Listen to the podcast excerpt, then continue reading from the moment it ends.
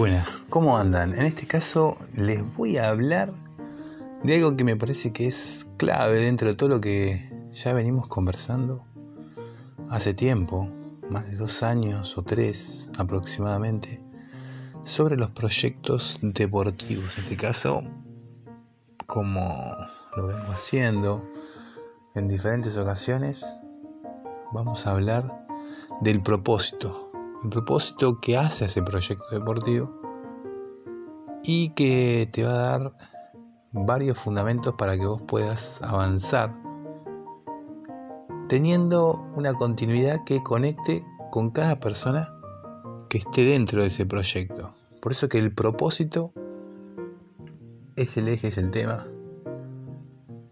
Es lo que tenés que, que tomar en cuenta, en este caso, al momento de hacer el proyecto.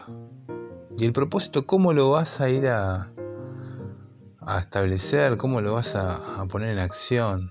Eh, en muchas ocasiones hemos hablado de equipos, hemos hablado de áreas, hemos hablado de profesionalizar, hemos hablado de pasos dentro de lo que es el proyecto.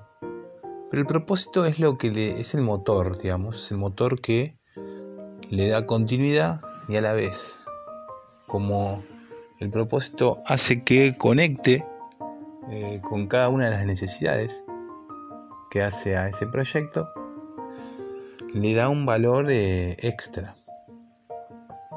Por eso cuando hablo de propósito hablo específicamente de lo que los moviliza a cada uno, de los que van a ser partícipes y principalmente al responsable en llevar a cabo este proyecto.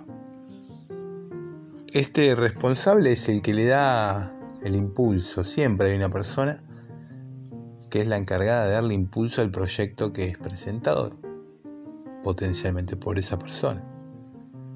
Pero también puede no ser presentado por esa persona y darle un propósito, un corazón al proyecto deportivo que estás desarrollando.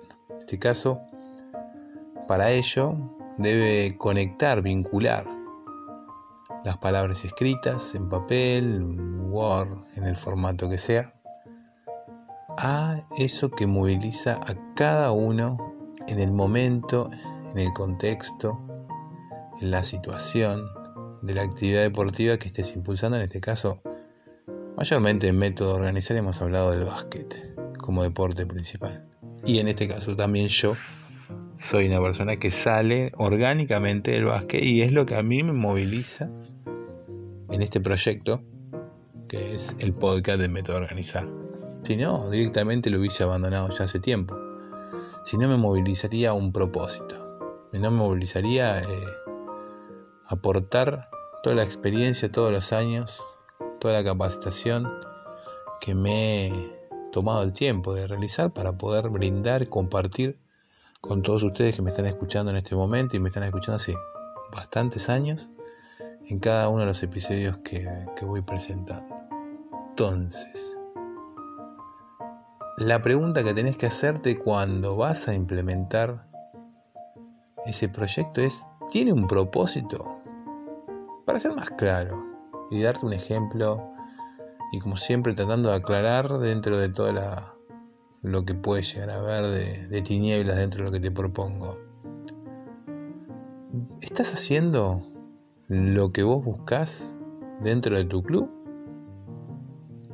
¿Estás implementando en las edades que son en este caso eh, posibles de llevar adelante con el proyecto que tenés? ¿Y esas, esas edades están vinculadas al propósito al cual vos querés eh, segmentadamente impulsar con tu proyecto? Entonces ahí aparece el propósito. El propósito que vos tenés como impulsor del proyecto, ¿tiene gente que pueda llevar adelante lo que en palabras escritas fue puesto para este año que se quiere trabajar, es del 2023, 2024, 2025, sea cuando sea que estés escuchando este episodio, este episodio 2035 entonces, el propósito es lo que le da un diferencial y es el que saca bloqueos que en la mayoría de los casos surgen cuando se presenta un proyecto, que es falta de recursos humanos, falta de recursos económicos, falta de posibilidades de eh, toma de decisión por no tener eh, un gran peso en la institución que se está implementando este proyecto. Entonces el propósito eh, le da un eje en el cual ese sí no, no se modifica en el tiempo porque es el que moviliza a todo lo que, que vos querés desarrollar. Vos, en este caso, con el equipo que puedas eh, unificar para llevar adelante todo lo que, que tengas en mente con el proyecto en vínculo, principalmente con este propósito. Si me querés eh, eh, encontrar y mismo ampliar sobre esto, tenés más de 60, 70 episodios en el podcast, también en método RN, método RN en YouTube. Tengo un canal donde amplío muchísimo de esto que hablo, con muchas técnicas que también te ayudan a encontrar tu propósito, a encontrar ese eje, a encontrar ese equilibrio en una función que es la de gestión, que es la de desarrollo de proyectos, que requiere de muchas herramientas, no solo las que van eh, en función de herramientas técnicas, sino que también en función de herramientas personales que te permitan encontrarte, autoconocerte, registrar todo lo que vas haciendo.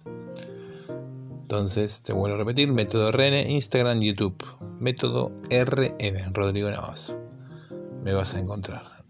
Y mismo ahí vas a encontrar varios links que te van a llevar también a si contactarte conmigo y tener una charla de forma gratuita totalmente. Y ahí, eh, si te interesa ampliar mucho más y profundizar, bueno, ahí seguiríamos charlando. Así que te mando un saludo y bueno, me alegra que nos sigas, que me sigas, en este caso ya, escuchando. Chau, chau.